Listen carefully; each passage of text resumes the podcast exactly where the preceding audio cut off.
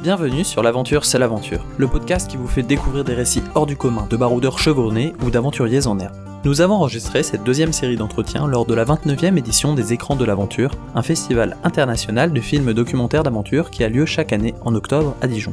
Si vous souhaitez soutenir notre podcast, pensez à vous abonner à L'Aventure c'est l'aventure sur votre application préférée et à nous laisser quelques étoiles en avis sur Apple Podcast. Bonne écoute Et quand on était dans les zones d'eau libre, on fatigue euh, vu qu'il fait vraiment froid.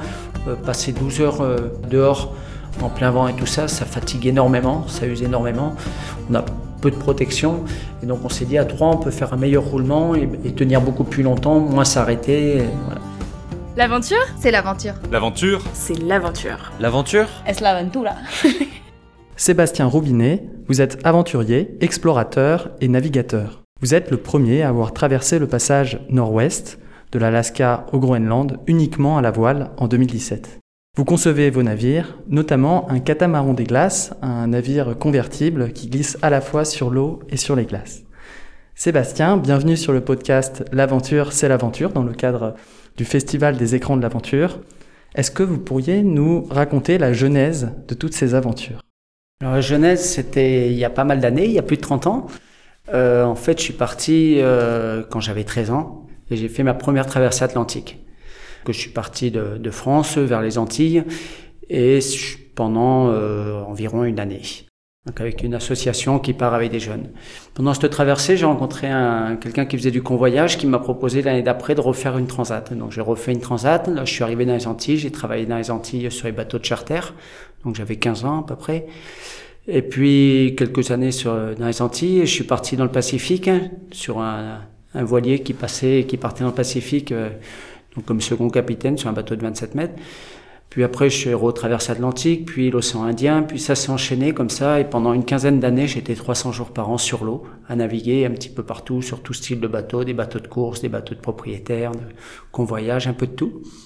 Et jusqu'à en 2004, où j'ai embarqué sur Tara, où je suis allé au, au Groenland en tant que second capitaine euh, sur Tara. Et c'était une super expérience parce que Tara c'est un super bateau, mais en tant que second capitaine, on est dans un endroit magnifique, mais on n'en profite pas beaucoup. Surtout que là, c'était le tout début de Tara, donc le bateau était pas encore dans l'état d'aujourd'hui, donc il y avait encore beaucoup de préparation à faire, de modifications. Donc en tant que second capitaine, on profite pas de ce qu'il y a à l'extérieur.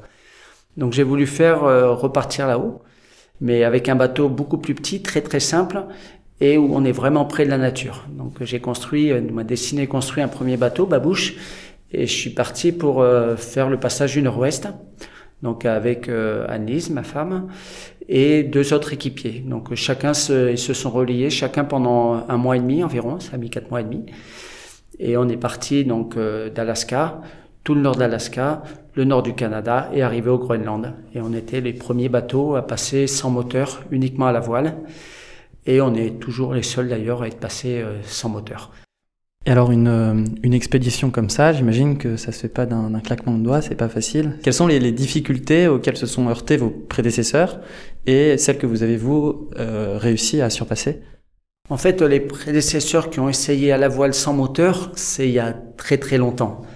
Avant le premier passage euh, global, le premier qui a réussi, donc euh, Amundsen, l'a fait avec un moteur. Et après, personne d'autre n'a essayé de le faire sans moteur. Donc j'étais le premier à, tenter, à retenter de le faire et à le faire sans moteur. Et en fait, j'ai pu le faire grâce à un avantage que j'ai par rapport aux bateaux plus anciens, c'est que Babouche, c'est un catamaran très léger, avec très peu de tirant d'eau, qui avance bien dans le petit temps, donc quand il n'y a pas beaucoup de vent, et ce qui me permettait dans le petit temps et de se faufiler, de passer le plus vite possible, et de quand le temps était trop mauvais, de s'arrêter, de se protéger, de s'arrêter. L'autre avantage, c'est qu'il y a très peu de tirant d'eau sur un catamaran comme ça, c'est-à-dire que la partie sous l'eau, c'est à environ 30 cm, et les glaces, quand elles dépassent de 10 cm, il y en a 80 cm dessous. Donc les glaces, elles viennent s'échouer sur le bord, euh, sur le fond. Et nous, on avait la plupart du temps un espace, comme au nord de l'Alaska, un espace entre l'endroit où la glace s'échoue et la terre, la plage. Et donc souvent, on a pu se faufiler dans ces zones-là. Et Babouche avait la possibilité aussi de pouvoir monter sur la glace et glisser sur la glace pour redescendre, rejoindre euh, l'eau libre. Pendant le passage du nord-ouest, en fait, on n'a pas eu besoin de glisser sur la glace parce que euh, avec le réchauffement, avec le changement climatique et cette possibilité de passer très très près de la Terre, mais on a réussi à éviter d'être obligé de monter sur la glace. On a réussi à passer juste en, restant dans l'eau. Et donc après avoir fait le passage du Nord-Ouest, je me suis dit, ben si, qu'est-ce que je pourrais faire pour aller vraiment naviguer sur la glace? J'avais envie de concevoir un nouveau bateau capable de naviguer sur les grandes distances sur la glace. Et là, j'ai commencé, je me suis dit, ben, le mieux, ça serait d'essayer de traverser l'océan Arctique. Donc en 2011, j'y suis allé une première fois avec un premier bateau. Mais au bout de 28, 28 jours, on a eu un problème de batterie et on a dû rentrer. On a mis 21 jours pour rentrer. Donc ça fait quand même une belle expédition sur la glace, mais, mais malheureusement, on n'a pas pu faire la traversée. Quand vous dites un problème de batterie, euh, vos navires sont propulsés électriquement ou alors c'est les systèmes de vie de bord qui ne fonctionnaient plus? Alors les batteries sont pour euh, la vie à bord, c'est-à-dire pour, euh, pour la position, pour la communication.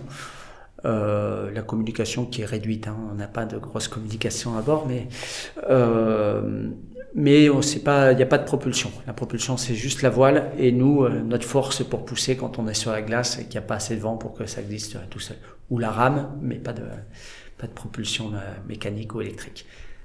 Et donc ce nouveau navire, vous envisagez de repartir avec pour tenter de, de finir cette traversée que vous vous étiez donné comme objectif?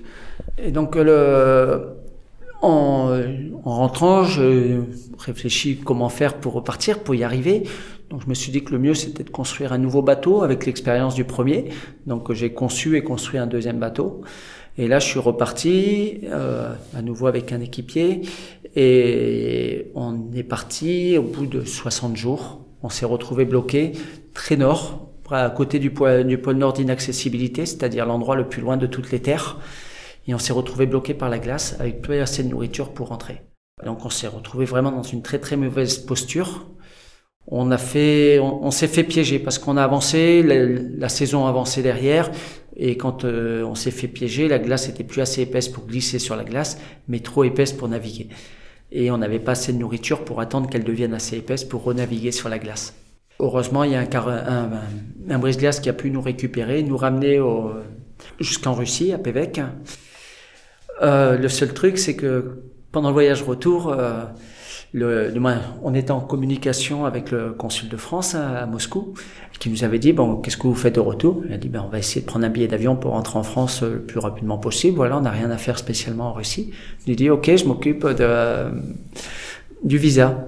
Il nous appelle deux jours après, il appelle sur le brise-glace, il dit euh, les Russes ont niette qui vous donneraient pas de visa?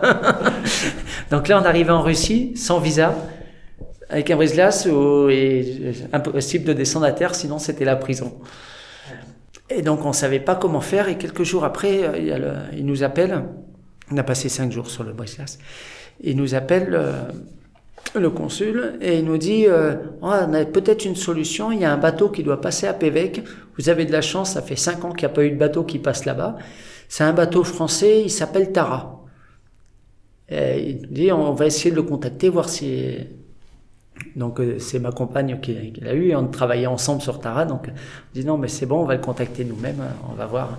Et donc j'ai, en arrivant, on a embarqué sur Tara et on a rejoint le Canada avec Tara où on a pu débarquer normalement.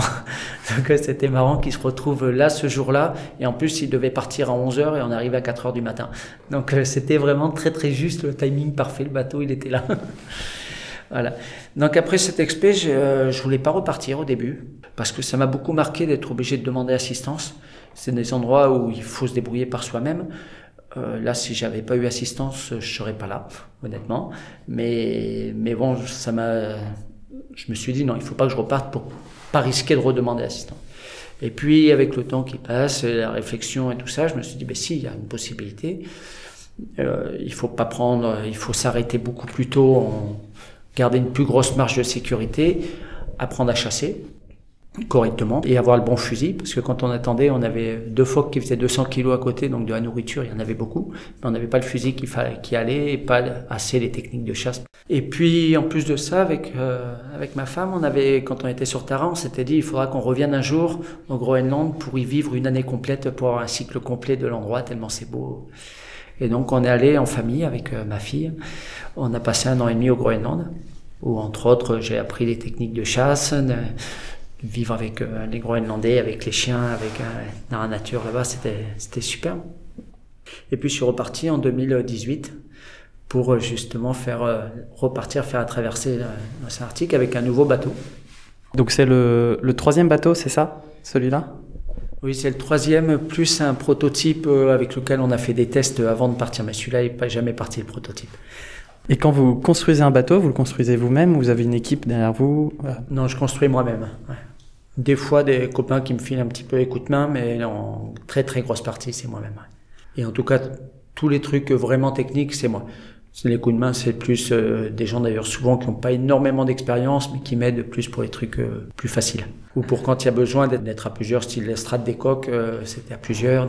Voilà, certaines strates où on a besoin d'être un petit peu plus nombreux. Mais sinon, c'est seul. Ouais. Et donc vous êtes reparti avec ce bateau en 2018 pour une nouvelle tentative. Voilà, donc je suis reparti en 2018 et au lieu de partir à deux, on est parti à trois. Parce que un des trucs qu'on avait remarqué dans, la première, dans les premières XP, c'est qu'à deux, souvent on manquait un petit peu de puissance pour bien pousser le bateau. Et quand on était dans les zones d'eau libre, on fatigue euh, vu qu'il fait vraiment froid.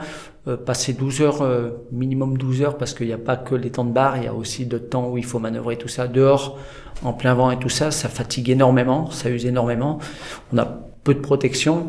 Et donc on s'est dit à trois, on peut faire un meilleur roulement et, tenir beaucoup plus longtemps, moins s'arrêter. Et, voilà. Et donc on est reparti à trois. Pour donner une idée, le bateau il fait 7 mètres de long, mais la partie habitable elle fait 2 mètres par 2.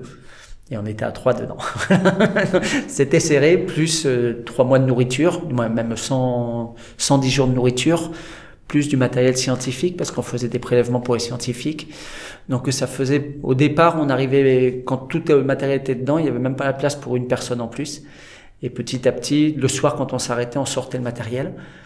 On mettait sous une tente euh, sur le pont et on pouvait dormir à l'intérieur et le matin on rentrait tout. Et à la fin on arrivait quand même à rentrer. Euh, la dernière nuit on a dormi avec le matériel à l'intérieur. Et donc on est reparti. L'expédition a duré 83 jours, mais malheureusement on n'a pas réussi à faire la traversée. Mais au bout de deux mois, en gros un petit peu plus de deux mois, on n'était pas assez avancé parce qu'on a eu des conditions de glace très très compliquées au début de l'expédition, on n'a pas avancé pendant presque un mois.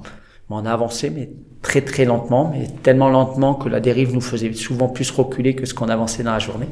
Et donc on avait pris trop de retard au bout de deux mois, un peu plus de deux mois, et continuer, c'était prendre un risque d'être obligé de demander assistance, donc on n'a pas voulu. Et un autre truc qu'on n'avait pas anticipé, et parce que ça, le changement climatique va tellement vite qu'on ne pouvait pas l'anticiper, que personne va là-haut, c'est qu'en 2011 et 2013, on a tout le temps fait des mesures d'épaisseur de glace. En 2011, on avait entre 2 mètres et 2 mètres 50. En, 2000, en 2013, on avait 2 mètres par moment et souvent moins d'un mètre. Et là, dernière XP, on avait la plupart du temps entre 40 et 60 cm. On a eu 90 au maximum mesuré. Et sur des très très grandes distances et au même endroit. Hein. Donc c'est pas à cause de différents endroits, non. Et, et donc avec ces glaces qui sont plus neuves, plus propres, donc elles sont pas d'algues dessous, donc il n'y a pas de poissons, donc il n'y a pas de phoques, donc il n'y a pas d'ours, il n'y a plus de vie sur la glace au milieu de l'Arctique. Et la vie, on la retrouve quand on est au centre, au bord. Et donc on n'a pas pu chasser, on n'a pas pu euh, profiter de la chasse pour pouvoir augmenter notre, notre autonomie, parce que si, euh, si, au bout de deux mois on avait eu des phoques, on aurait chassé, on aurait augmenté notre autonomie et là on aurait pu finir notre expérience. Mais malheureusement on n'a pas pu à cause de ça. Donc on est rentré, on a rejoint euh, l'île de Banque, ce qui n'était pas du tout prévu dans l'archipel canadien. D'ailleurs, une semaine avant d'arriver à l'île de Banque, on savait même pas que c'était habité déjà l'île de Banque. Et euh, le nom du village, euh, on savait rien dessus. Et en fait, il y a une ville, du moins une ville, il y a, 100, il y a 120 habitants à Saxe-Arbor, et on est arrivé là-bas à la fin de l'expé. Et donc, c'est cette aventure qu'on va retrouver sur les écrans de l'aventure avec le film que vous avez réalisé avec les autres participants. Ce film qui se nomme Donc, le film euh, se nomme La Voie Arctique et donc euh, on l'a co-réalisé avec Arnaud Mansa et euh, toutes les images on les a fait nous-mêmes à bord pendant l'expé. Fantastique. Eh bien, merci Sébastien pour ce passionnant récit et nous avons hâte de vous retrouver à l'écran sur votre film. Merci à tous pour votre écoute. Pour en découvrir plus sur le festival où nous avons pu enregistrer cette deuxième série d'entretiens, rendez-vous sur lesécransdelaventure.com. Et si vous souhaitez soutenir notre podcast, pensez à vous abonner à l'aventure c'est l'aventure sur votre application préférée et à nous laisser un avis avec quelques étoiles sur Apple Podcast. Enfin, si vous avez un récit à nous faire partager, n'hésitez pas à nous contacter par mail à l'adresse contact@celaventure.fr. À très vite pour une nouvelle aventure.